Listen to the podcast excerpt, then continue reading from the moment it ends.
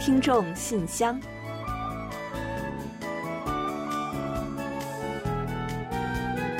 分享最新动态，聆听您的心声。听众朋友们好，我是李璐，欢迎您收听全新一期的听众信箱节目。听众朋友，大家好，我是婉玲，非常高兴呢，又跟大家相会在信箱节目之中了。前几天休假的时候呢，我去了一趟韩国的南部城市丽水啊，嗯，无比羡慕啊！常听我们节目的听友呢，应该也对丽水并不陌生了。那就是那座2012年以围绕海洋为主题举办世博会的城市，大家知道吧？嗯，是的，丽水呢是沿海城市啊，无论呢是旅游还是渔业，甚至呢是整座城市的氛围和生活呀，都和大海是息息相关的。漫步在市中心呢，也时常可以见到这个世博会的踪影。嗯，其实我在几年前呢，也曾经去过一次丽水。那因为那个地方呢是在韩国的南部，所以我印象最深刻的啊，就是当地不同于北部江原道的风光和氛围。嗯，对的，包括很多韩国人在内呢，都比较了解和常去江原道度假啊，而对南部旅游呢，似乎受到的关注要少一些。不过呢，去过的朋友们啊，都反映说南部旅游呢非常的舒服。嗯，非常的同意。那另外啊，像丽水这样的南部城市，生活节奏是比较慢的，再加上海滨城市的独特魅力，所以呢，如果你到了那里呢，就会感觉身心好像都跟着豁然开朗了，还可以找到属于自己的步伐。其实要具体说说当地的旅游特色嘛，哎，我觉得就是像海上观光缆车啊，还有充满活力的自然风光，还有地道。美味的海鲜呀，特产这些肯定是少不了的吧？嗯，我举双手赞同啊。那其实韩国的南海啊，有很多像丽水这样的滨海旅游地，也有很多美丽的岛屿。所以呢，人们去南部旅游的时候呢，常常就会城市和海岛一起游。嗯，要说呀，韩国南海呢，大大小小的岛呢是多达两千五百多个的，其中呢包括不少的旅游胜地，也都各具特色。如果在岛上消磨上一天半载的功夫呢，既惬意又治愈，这不就是我们向往的生活吗？是吧？嗯。那因为疫情的关系呢，最近呢大家都没有办法出国旅行，但是疫情长期化呢，却给身心都留下了阴影。因此呢，去小小的放松一下，就成了不少人的选择。尤其这样的海边城市和海岛呢，就是更加的备受青睐了。嗯，是啊，这个时期呢，能有机会去旅行，本身就是一件非常珍贵且特别的事情吧。而且呢，虽然是去玩儿，但是啊，大家呢都很自觉的在遵守防疫规定，还有保持距离。这个呢，也让我深切的体会到疫情中呢，人们为最大限度平衡好正常的生活和防疫所做出的努力，还有尝试。对呀，对呀。那疫情迟迟不去，生活却要继续嘛。那当然呢，还是希望呢，疫情能够早点彻底结束，人们就可以无所顾忌的说走就走，想去哪里旅行就去哪里旅行了。听众朋友，最近您去旅游了吗？欢迎来信呢，也跟我们分享一下您的游记哦。好了，接下来呢，就让我们一起正式打开今天的听众信箱，看看都有哪些有趣的内容要跟大家一起分享。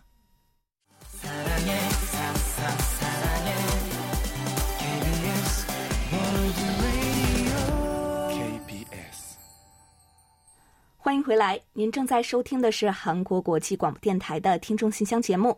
首先，我和婉玲还是来为大家预报一下本期节目都为大家准备了哪些内容。这期节目呢，我们仍然设有韩广动态、来信选读和生日祝福等几个小环节。在生日祝福的环节中呢，我们将分享卢焕丽听友提供的一段人生感言，然后呢，照例为过生日的听众朋友们送上一首韩文歌曲作为生日的祝福。在生活的发现环节中，我们将介绍由李雪听友提供的生活小智慧，厨房快速清洗油污的七个非常实用的小技巧。帮助大家解决厨房最大的清扫烦恼——油污问题。嗯，这个我非常需要，是吧？主妇们都非常的需要。对的。随后呢，我们将进入专题讨论，准备开始就五月份的话题“您眼中的幸福模样”分享听友们的观点。另外，在本期的有问必答环节中啊，易贤将为李健听友解答有关韩国新冠疫苗接种情况的问题。节目最后呢，仍然是我们的点歌台。到时候呢，我们会为朱坚平听友送出一首他点播的歌曲。好了，节目呢，我们就先预告到这儿，欢迎您继续收听。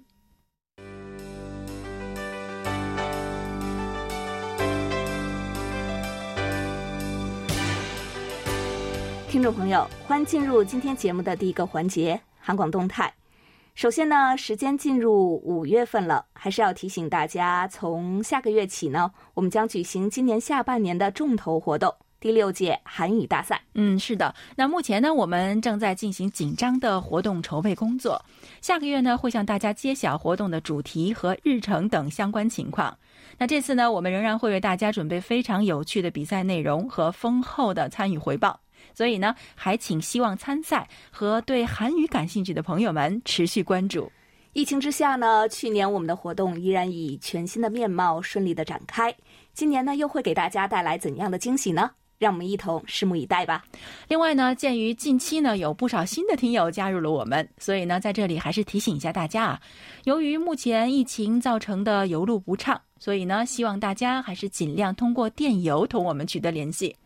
同时呢，我们也期待大家在发送收听报告的同时，也能跟我们进行更多的交流，跟我们多多聊聊天儿，和我们成为更好的朋友。嗯，是的。好了，本期动态环节呢就介绍这么多，下面我们准备进入来信选读，分享听友们的来信。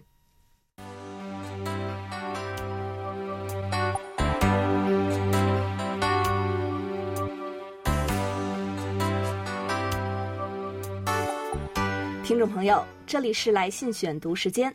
在介绍今天的来信之前，我们还是先感谢一下广西的陆达成听友吧。您寄送来的广西北海市涠洲岛的风光明信片，我们已经妥善的收到了。涠洲岛的景色非常的美丽，感觉海边和韩国的济州岛呢有几分的相似。嗯，是的，所以呢，有机会的话呢，非常想去旅游一下。当然呢，也欢迎您和大家呢，在疫情过后来到韩国，到济州岛去观光，或者呢，也可以去刚刚李璐说他刚才跟我们炫耀了，我可是去丽水玩过了，这样的地方去看看。没错，嗯，还有啊，我也特别喜欢您在明信片上贴的邮票，邮票呢一共是三张，有这个图案中带有中国福字的，还有两张呢，分别是迪士尼乐园城堡和米老鼠。我想啊，应该是您特意选择一起送给我们的礼物吧？我们非常喜欢，谢谢您哦。好的，感谢过后呢，我们下面就来开始介绍今天的第一封听众来信吧。好的，今天的第一封来信呢，是来自于台湾的一封信。KBS 韩广中文组李璐、婉玲两位主持人，你们好，我是台湾的黄耀德。我在收到了监听员礼品之后呢，还收到了另外一个也是柜台寄来的包裹。是年末四大奖的礼品，里面呢是一组护肤保养品。在这里呢，要再次感谢你们，韩广对于听众啊，真的是非常的用心，让我很是感动。嗯，好的。那都说啊，这个送人玫瑰手有余香嘛。那大家喜欢我们的礼物，我们也是非常的开心的。当然呢，也希望我们的礼物呢，为您的生活增添一份快乐。在这封信里啊，黄耀的听友呢，也分享了一份他的快乐。他说：“这次呢，想跟你们分享一下我的一个乐趣。我在前年的时候，在网络上发现了一个可以跟外国人交换明信片的网站。只要注册账号，就可以与别人交换明信片。系统呢会随机抽出一个外国地址，只要寄明信片到对方的地址，并且对方确实收到了卡片之后啊，你自己也能得到一张其他国家寄来的明信片。当下看到的时候呢，觉得很有趣。”所以呢，我就马上注册了一个账号。于是呢，我又开始迷上了写明信片这件事儿。可以跟许多不同国家的人们通过明信片相互交流，对我来说是一件非常开心的事情。不过很可惜的，从我开始写明信片、寄明信片后不久啊，就碰上了新冠疫情，导致许多国家的邮路中断。韩国对台湾的信件邮寄服务似乎也中断了。所以呢，我还没有收到过从韩国寄来的明信片。希望邮路恢复正常以后呢，能够收到一张韩国寄来的明信片。另外啊，也有很久没有给你们寄手写信了，所以啊，最近打算这几天向你们寄一封手写信。所以打算最近啊，给你们寄一封手写信，并且呢，寄几张有关台南古迹的明信片。最近这几个星期的收听报告呢，我也会以寄送纸质收听报告的形式，跟着手写信一起寄出的。哇，跟完全不认识的外国朋友交换明信片，哎，我觉得一定是件非常有趣的事情。那不是说人与人之间的缘分是天注定的吗？所以我想啊，即使是随机抽出来的外国地址，住在那里的人一定也是跟我们在冥冥之中有某种缘分的。要不没有抽到别人，为什么会抽到他呢？是吧？那我觉得，比寄明信片更浪漫的呢是写明信片。那现在大多数人啊，其实包括我在内，很经很少会真正的去提笔去写什么了，更不要说是写明信片了。所以呢，我们也就非常的期待黄耀的听友说要寄来的手写信和明信片。虽然呢还不知道会有什么样的内容，但是我相信啊，一定会给大家带来更多的感动。好期待哦！另外，黄友的听友在信中还提了一个问题，他说。我希望能在有问必答环节中，请易贤老师介绍有关现在韩国电视节目分级制度的情况。非常感谢。好的，我们已经把您的问题转达给了易贤，他会在今后的节目中为您答复的。所以呢，还请您继续关注我们的节目。好了，最后呢，要祝您开心快乐，也希望疫情早日过去。您和包括韩国在内的所有国家喜爱明信片的朋友们，都可以通过畅通的邮路得到来自异国他乡的问候。嗯，好的，感谢黄耀德听友的一片心意。那前几天呢，我们又收到了高哲听友给我们的来信，他在信中说：“你们好，我是高哲，这两天很开心。我爱人本来是周三的生日。”但因工作原因，我们不得不提前在周六过生日。我们在晚上切生日蛋糕的时候，恰逢周六听众信箱，又一次听到了你们选读了我的来信，最后也如愿为我播送了手拉手。可以说我们配合的天衣无缝。正在我们切生日蛋糕的时候，播出了歌曲，真是恰逢其时。而且听到这首歌以短播的方式从收音机里播出的时候。那种感觉是无法描述的，仿佛回到了三十年前。哇，真的是太好了，也太巧了啊！我们呢事前啊，其实有想象说呢，您一家三口围坐在广播前，共同聆听生日祝福和歌曲这样的幸福场面。但是呢，完全没有想到啊，会是我们和您呢一起非常完美的配合着，为您的妻子送上了一份特别的祝福哦。我们呢也感到特别的高兴和荣幸。能够有机会和您一家人呢共享这份喜悦。另外呢，高哲听友啊还和我们一同分享了一个好消息呢。他说，在周一的时候，柜台寄给我和女儿的信件也收到了。我们一起打开了包裹，里面有柜台今年日历版的新 QSL 卡、KS 宣传海报以及空白的收听报告单。最令我们心动的还是奖品，是两盒 KBS 专属定制的圆珠笔。其中女儿的那盒里还有一支黄色彩笔，她非常喜欢。柜台真是用心了，我们收到包裹都非常开心。我代表孩子向你们表示感谢，我们会持续收听并填写收听报告的。好的，非常感谢高哲听友一家对我们的喜爱和支持，很开心呢，一下子呀我们就多了您父女两位听友在收听我们的节目，以及呢和我们积极的互动。那听到您二位说收到礼物后这么高兴，我们呢一是也是感到特别的开心，二呢也是想借此机会呢告诉您和女儿，还有广大的听众朋友们，我们呢还有非常多丰富的奖品呢。那只要听众朋友们动动手指给我们发来电邮互动，就有机会会获得。当然了，我们更希望我们的小小心意呢能够送到大家的心坎儿上，对大家来说呢是实用的。比如说呀，像这次送给高龄园小朋友的文具吧，我们就希望他呢能够陪伴着孩子学习进步，生活愉快。最后呢，高哲听友啊还给我们发来了非常暖心的提醒，他说最近韩国的疫情有所反弹，在此呢希望你们能够提高警惕，注意安全，绝不能让病毒再有所抬头。好的，感谢您对我们的惦念，我们呢一定会多加小心，在日常生活中呢注意防疫。春天来了，希望疫情的阴霾呢也能尽早的随之消散，让我们都可以尽情的去看春暖花开。好的，让我们一起期待高哲听友的下一封来信。接下来的这封信呢是天津的李健听友写来的，他在信中是这么说的：“尊敬的 KBS 中文组全体成员，各位好。天津的今天啊是外面阳光明媚，白天最高温度已经达到了二十多度，但是晚上还是比较凉的。”韩国那边的气温怎么样呢？嗯，韩国的春天呢也是真正的到了啊。那首尔这边呢跟天津好像差不多，有的时候啊白天天气很热，那甚至让人怀疑夏天是不是已经偷偷的来了。您那边如果温差比较大的话，请一定要注意增减衣物，不要感冒了。李健听友呢是一个非常爱思考的人，那几乎每次写信来呢都会对某个问题或者现象提出自己的看法。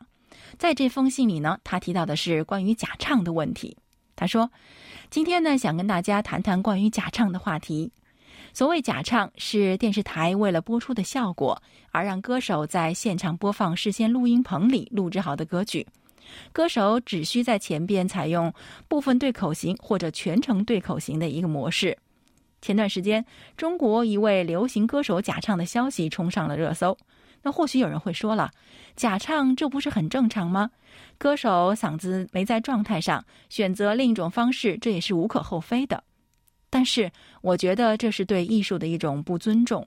假唱证明你的唱功多少还是有瑕疵。你就拿韩国来说吧，我认识一位韩国的女歌手，她有一首歌有大量的舞蹈动作，但让人称赞的是啊，她现场唱跳气息居然一丝都没有乱。所以自打那以后开始呢，我听歌就养成了一个习惯。就是必须要找我想听的韩文歌曲的现场版，这样才会更有感觉。我记得之前中国内地的一位摇滚歌手提倡过反假唱，那真的可以这样想：当你花了进场门票钱去欣赏自己的歌手音乐会或者演唱会的时候，你所喜欢的歌手在台上啊，却用这样一个方式来应付台下喜欢他的粉丝，各位会有什么感想呢？不知道各位对于假唱有什么看法？您觉得歌手应不应该在现场采用这种模式来表演呢？哇，我觉得这个问题真的蛮尖锐的。关于假唱这个问题啊，其实一直是意见纷纷。那大部分人认为啊，既然你是要以歌手的身份出现，那就不应该假唱。那如果连唱歌都是假的，还算什么歌手呢？但是呢，也有一小部分人认为，那有的时候呢，其实并不是歌手真的要假唱。那或者是出于节目效果的考虑，又或者是歌手个人自身的问题，或者突发了什么状况，不得不假唱。那，所以就是说，这是人说婆说婆有理，公说婆有理这样的情况，是吧？嗯。但是我觉得不管怎样啊，在舞台上假唱，那仍然是一种不正常的现象。那到底应该怎么来对待这个问题？我觉得真的挺难一刀切的哈。但是呢，只要大家旗帜鲜明的去反对打着真唱的旗帜去假唱的人，那么歌坛的这个问题，我想应该能够得到很大的解决吧。好的，再次感谢李健听友带给我们的思考。那其他的听友们如果有什么真知灼见，也可以写信来跟我们分享一下。嗯，好的，谢谢李健听友啊，我也觉得呢，真唱啊更显真实力嘛。下面呢，我们来介绍一下黑龙江省刘畅听友的一封来信吧。他说：“韩广的各位主持人、编导老师，大家好，我是哈尔滨的刘畅。上次写信反映的 World Radio On Air 的 App 节目回听系统连接不正常，直播收听正常。节目首播的第二天，本想重新安装 APP，不过呢，再次进入 APP，发现多天无法连接的回听功能恢复正常了。”嗯，是的，刘畅听友，我们呢之前呀，在接到听友们的类似反馈之后，立刻向技术部门做了反馈。后来呢，发现啊，确实是系统存在一些问题，技术人员呢也马上进行了调整，所以很快回听功能呢就恢复正常了。后续呢，我们也收到了包括您和其他几位听友的反馈，谢谢大家呢对此问题的跟进。近期啊，我们也收到说部分听友反映其他收听方面的问题，我们呢也会继续尽力的去解决，以确保广大听友呢都能正常收听我们的节目。另外呢，流畅听友还来信和我们聊到了自己近期的生活情况。他说，说起来呢，最近忙的主要就是两件事：清明放火和疫苗接种。有过一个统计，清明节引起的山火占全面山火比重超过百分之二十。所以清明节虽然是假期，但是我们单位也是无法正常休息的。几个人负责一个区域，大家都是早上五点半就到岗，在山下路口巡查是否有人要带着烧纸上山。按照规定，绝对不允许在山上点烧。不过很让人无奈的是，还是有些人毫不在意风大，一点点火星就能造成无法挽回的灾难，依然违规上山烧纸。真的希望随着时间的推移，越来越多的人可以文明祭祀。是啊，呃，虽说呢，清明烧纸祭奠故人是传统，但是呢，这么多年来呢，我们已经看到了很多起星星之火便可燎原带来的重大事故。那除了烧纸之外呢，在山林区吸烟等等呢，也都可能会造成严重的惨剧。山火不仅会给当地居民的生命财产构成极大的威胁，也是对资源的浪费和破坏，以及对环境的污染，还可能呢会危及消防官兵们的安全。而且啊，还要动员像刘畅听友这样的人力去监督和维护，可谓是劳民伤财，有着许多的严重后果。所以呢，万万不可大意。对故人的哀思呀，可以有很多方式去表达。随着时代的发展，也应该去传统之糟粕。大家说对吗？另外呢，流畅听友还告诉我们说，继之前九类单位小部分接种新冠疫苗，三月下旬开始了全民疫苗接种。我们也轮流到所在辖区卫生院协助维持、组织好接种现场，在现场切身感受到大家的积极性。节日之前那一天接种到了晚上二十一点，这一批供货的疫苗也是很快用完，没能预约到的人也是继续等待下一批的疫苗供应。看到等待接种的队伍，还有国外很多人也开始接种新冠疫苗的新闻，对国与国之间早日恢复以往的民众交流也是更加有信心了。希望这一天快快到来。好的，通过今天的节目呢，我们也是数次的表达了这样的心愿啊。疫苗呢，可以说是现在人们终结疫情的最大希望了。希望随着越来越多的人注射疫苗，我们呢也能听到更多的好消息，并且尽早迎来人类战胜新冠疫情的那一天。还有啊，稍后呢，我们也会在有问必答环节中介绍韩国疫苗的接种情况，大家呢可以继续关注。好的，再次感谢刘畅听友。好的，感谢刘畅听友。今天要跟大家分享的最后一封信呢，来自四川的梅林听友。他在信中是这么说的：“亲爱的李璐、婉玲及汉斌好，四川现在正处于春天，但对许多人来说啊，这是与疲惫和困乏做斗争的时节。吃辛辣的食物呢，可能会起到所需的提神作用。中医学理论说。”当冬天结束时，需要阳光来融化冰雪，使环境中的湿气蒸发。我们的身体其实也是一样的，吃辣了是为了把我们的身体内积攒了几个月的湿气排出去，这是基本的原理。至于吃哪些辣菜最好，则取决于我们对于辣椒的耐受力。辣椒的刺激性来自于一种名叫辣椒素的化合物。对于辣椒耐受力特别高的人，可以每周吃三到四次的辛辣食物。对那些完全不能吃辣的人呢，则应该多吃蔬菜，因为春天可以吃到更多的蔬菜，而任何种类的蔬菜都是有益的，它们有助于强肝，而肝脏在春天是比较活跃的。科学研究结果还表明，吃辛辣的食物可能有益于健康，还可以帮助减肥和促进代谢。所以啊，现在正是排出你体内湿气的最佳时节。哎，李璐啊，你有没有发现这个梅林听酒不仅是一位美文大师，还是位养生大师啊？非常的同意啊！我记得呢，之前啊，梅林听友也来信跟我们说过，说要这个适时而食，没错没错，也就是说要在合适的时间吃合适的东西，对吧？对对，他说这样的话呢，会既享受又养生，是这样的意思。那今天呢，梅林听友呢又给我们提供了一个小贴士，那建议大家吃些辣味的食物来提神。那说到吃辣，我想韩国人肯定是不会比四川人差到哪里去吧？那好多人从来都是无辣不欢的，所以啊，您这个建议实施起来应该不难。那像我这种完全不能吃辣的人呢，梅林听友呢也给出了建议，那就是多吃蔬菜。春天的应季蔬菜非常多，那不管是怕辣的还是不怕辣的朋友，让我们一起蔬菜吃起来，强身健体吧。好了，再次感谢梅林听友。那我现在呢，已经开始期待您的下一封来信了。不知道又会有什么新鲜的内容会带给我们呢？好的，非常感谢梅林听友，也感谢今天来信分享的所有的听众朋友们。那我们节目首播的今天正好是五月一日啊，是国际劳动节呢。在这里呢，我们也祝福大家节日快乐。如果大家呢假期里看到了什么好风景，遇到了什么有趣的事情。又或者呢，您有了什么新的感悟？欢迎写信来跟我们一起分享。好了，本周的听众来信就先介绍到这里。下面我们准备进入生日祝福，为下一周过生日的听众朋友们送去我们最美好的祝愿。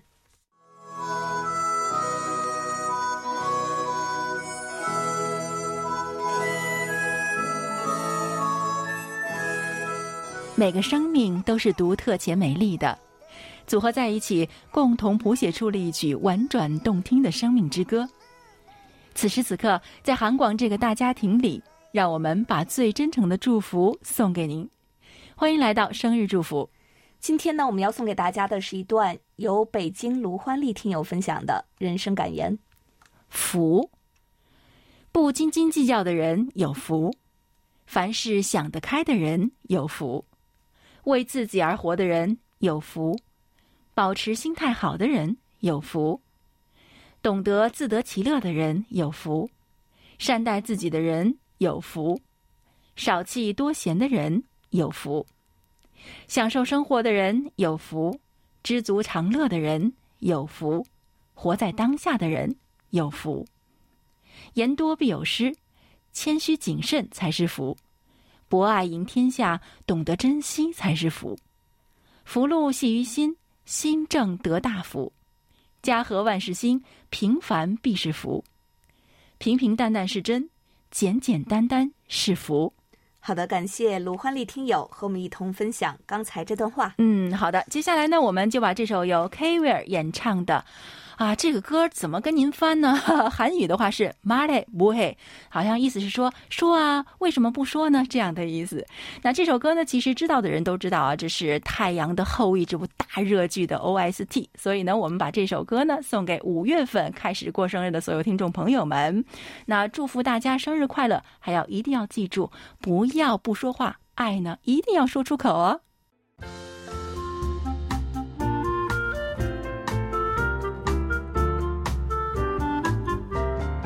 生活中的点滴值得发现，生活中的小精彩无处不在。让我们做您的小助手，带您去了解生活中那些您不熟识的小窍门、小秘诀，给您的日常多一点温馨的提示。欢迎大家进入生活的发现。厨房大清洗啊，肯定是家里最繁重的一项任务。那为什么这么说呢？你想想看，摸哪里都是油污污的，很难清洗。看着都头疼，更别说去动手做了。嗯，那今天呢，我们就给大家分享几个辽宁李雪听友提供的办法吧，帮助您呢快速轻松的解决油污的烦恼。让您跟厨房的油污呢彻底说拜拜！哇，听起来好开心啊，真的很想说拜拜啊！而且呢，都是超级实用的小技巧啊，大家一起来学习一下吧。好的，首先呢是木质筷子用久了就会滋生细菌，那么呢可以通过上锅蒸进行消毒，或者呢是放在太阳下暴晒杀毒。杀毒之后呢，我们可以在筷子上涂一层植物油，这样的话呢可以给筷子固色，并且用的时间会更加长久。厨房里的炒菜锅用久了之后呢，上面都会有一层厚厚的油垢，清洗起来非常的麻烦，并且呢也是很难的清洗干净的。我们呢可以用我们吃剩下的那种红萝卜头啊，来擦拭锅上油污的地方，这样呢很快就能够把油污清洗干净。您呢不妨回家试试看。嗯，没想到红萝卜头还有这样的用处。那再有呢，就是我们刚买回来的锅具啊，在用的之前呢，一定要进行消毒的。那一般呢，可以在锅里放些水进行加热，然后呢，把锅具清洗一遍，晾干之后呢，再涂上一层植物油，放到通风阴凉处晒干，这样呢，还可以防止生锈的。四呢，是家里的菜板用久了，一般都会滋生很多的细菌啊。我们呢，可以用白醋和小苏打来进行清洗。小苏打和白醋呢都有有效杀菌的这样的作用，把它们呢撒在菜板上，过上一会儿呢进行清洗，这样清洗的也是非常的干净。还有啊，大家有没有发现厨房的窗户是不是比其他的窗户脏得更快，而且油污更多呢？那我们可以首先准备小苏打、白醋、洗洁精、清水，分别装到喷壶里边。摇晃均匀之后呢，喷到纱窗上，然后再用抹布去擦拭，最后呢用清水冲洗抹布，把纱窗再次擦拭干净就可以了。厨房的水龙头是不是您也觉得会特别的脏，并且很难擦拭干净呢？我们呢可以在抹布上呢涂上一些牙膏，然后去擦拭，便可以很快擦拭干净了，跟新买的一个样。嗯，跟厨房的窗户有的一拼的就是厨房的地板了。我觉得，厨房的地板呢也是非常难清洗的，用拖把直接拖呢也是拖不干净。所以呢，这个时候您可以首先准备温水，然后再往里边加一些小苏打、白醋、洗洁精，撒到地板上让它稀释一会儿，并且呢把拖把浸泡在里边。最好二十分钟以后再拖地，这样的地板啊，您就可以拖得干干净净。有点怀疑，喂，这是我的家吗？好了，我们的方法呢，一定可以让您的厨房大变身啊！听众朋友们，这些方法呢，您对您来说是不是也都是比较的信手拈来和容易做到呢？您不妨一起试试看吧。在此呢，我们也要感谢李雪听友的精彩分享。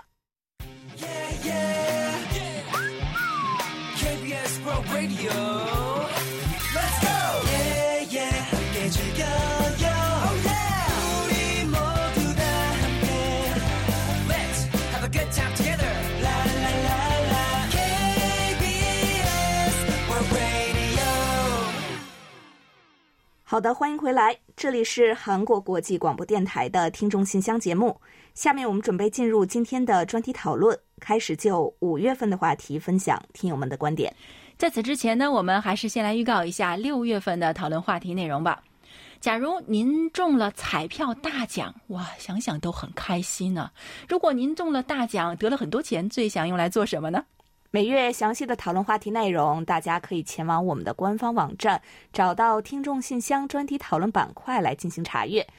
参与讨论的听众朋友，请将您的观点写成短文，尽早以电邮方式发送给我们。幸运的听众朋友将有机会获得我们赠送的精美的奖品。嗯，接下来呢，我们再介绍一下本月的讨论话题。每个人对于幸福的定义都不一样，请谈谈您眼中的幸福是什么样子的？好的，那下面呢，我们就一起来分享听友的观点吧。嗯，今天我们要跟大家分享的是辽宁省李洪武听友的观点。幸福是不能用言语全部描述出来的，他只能用心去体会，体会越深就越难以描述。因为真正的幸福完全不是一些事情的汇集，而是一种状态的持续。幸福不是给别人看的，与别人怎么评说也没有任何的关系。重要的是，自己的心中要充满快乐的阳光，把幸福掌握在自己的手中，这种感觉就应该是舒畅愉快的。在你颓丧无助的时候，别人的一个微笑、一句问候，就会带给你幸福的感觉。幸福是你口渴难耐时一杯甘甜的白开水；幸福是你精疲力尽时一张松软的小床；幸福是你生活孤寂时一个亲朋的电话。幸福是你噩梦惊醒后一张温馨的笑脸，幸福每时每刻都伴随在我们的左右，关键是如何去发现它、理解它、感受它和创造它。幸福也没有标准，每个人对幸福的理解也是不一样的。幸福就像市场上的商品，也是有真的有假的。真幸福让人流年忘返，假幸福却让人遗憾痛苦。幸福从来都是与贫富无关。与地位无关，人之幸福全在于心之幸福。为什么我们总觉得痛苦大于快乐，忧伤大于欢喜，悲哀大于幸福呢？是因为我们总是把不属于痛苦的东西当作痛苦，把不属于忧伤的东西当作忧伤，把不属于悲哀的东西当作悲哀，而把原本应该属于快乐、欢喜、幸福的东西看得很平淡，没有把它们当作真正的快乐、欢喜和幸福。好，以上就是李洪武听友关于本月话题的看法。好的，感谢李洪武听友的分享。本期专题讨论就介绍到这里，接下来我们进入下一个环节。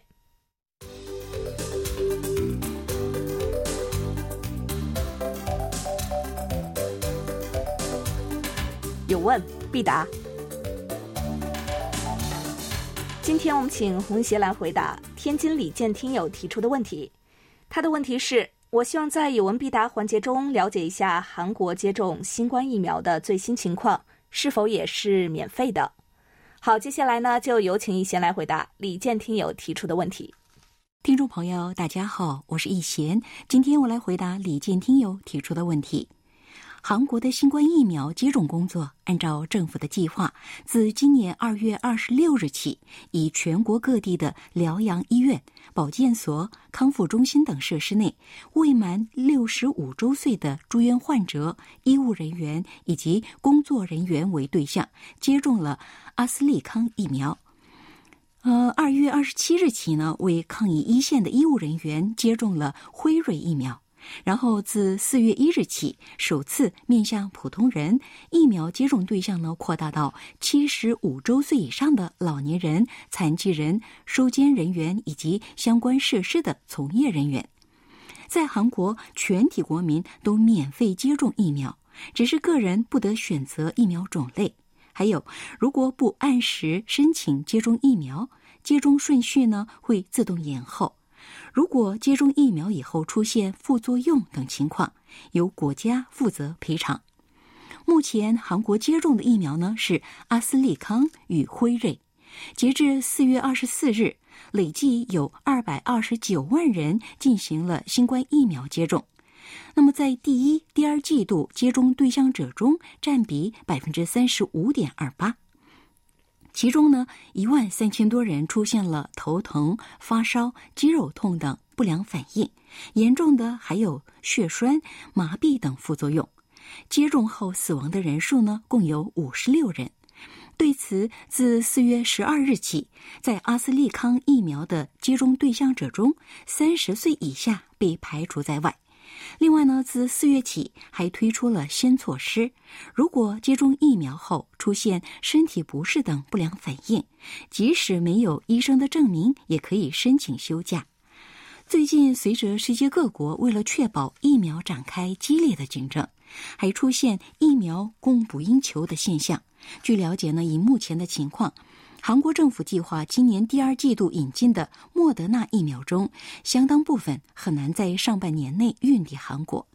虽然未能按照计划引进疫苗，但是政府原定的上半年新冠疫苗接种计划没有发生变化，因为目前政府已已确保的疫苗可以为一千两百万人进行第一剂接种。为了实现这一目标，四月末全国的接种点呢已经增加到二百六十多处了。另外，四月二十四日，韩国政府呢与辉瑞追加签署了四千万剂的新冠疫苗购买合同，加上之前签署的辉瑞、阿斯利康、杨森、莫德纳、诺瓦瓦克斯等疫苗，韩国呢已确保九千九百万人份的新冠疫苗。这样呢，有望顺利应对后续疫苗接种了。根据政府的计划，第二季度将面向约八百五十万名六十五岁以上老人以及老人福利设施、残疾人设施等的入住人员与工作人员开展接种工作。第三季度呢，将启动面向慢性疾病患者与十九到六十四岁人群的接种工作。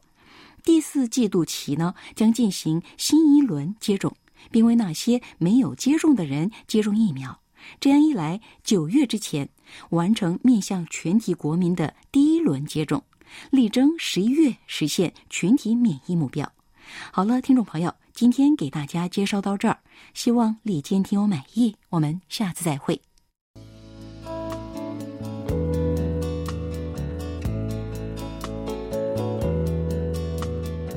节目最后是点歌台栏目，来自上海的朱坚平听友此前给我们来信，希望点播一首韩国歌手蜘蛛演唱的《忘了我吧》，把这首歌呢送给韩广和韩广的听众朋友们收听。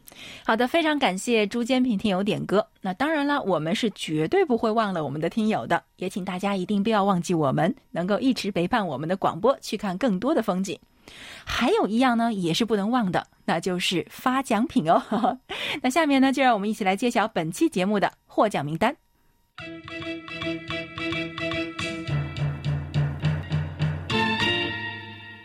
本期节目的奖品，我们分别送给为我们反映收听情况的李可月听友和分享人生感言的卢焕丽听友。嗯，另外呢，这里还有三份奖品，我们要分别送给点歌的朱坚平听友、分享生活小智慧的李雪听友，以及为我们发送了在线收听报告，并且还非常细心的附上了数据反馈的夏远林听友。嗯，好的，恭喜几位获奖的听众朋友们。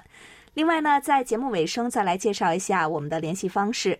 我们的电子邮件地址是 chinese at kbs 到 co 到 kr。发送包裹或手写信的听友，请寄至韩国首尔市永登浦区汝矣岛洞汝矣公园路十三号 KBS 韩国国际广播电台中国语组，邮编是零七二三五。同时呢，我们也欢迎大家通过我们的网站。word 点 kbs 点 co 点 kr 斜杠 Chinese，还有我们的 APP KBS World Radio On Air 和 KBS World Radio Mobile 来收听我们的各档节目。好了，听众朋友，那到这里，本期听众信箱节目就要在蜘蛛演唱的《忘了我吧》这首歌曲中结束了。非常感谢大家将近一个小时的陪伴，嗯，也感谢众多的听友积极参与我们的节目和互动。那当然呢，也欢迎大家继续给我们鼓励与支持，多来信，多提宝贵的意见和建议哦。好了，到这里，我们韩国国际广播电台一个小时的中国语节目呢，就全部播送完了。主持人婉玲和李璐在韩国首尔，祝大家周末快乐。我们下周同一时间再会。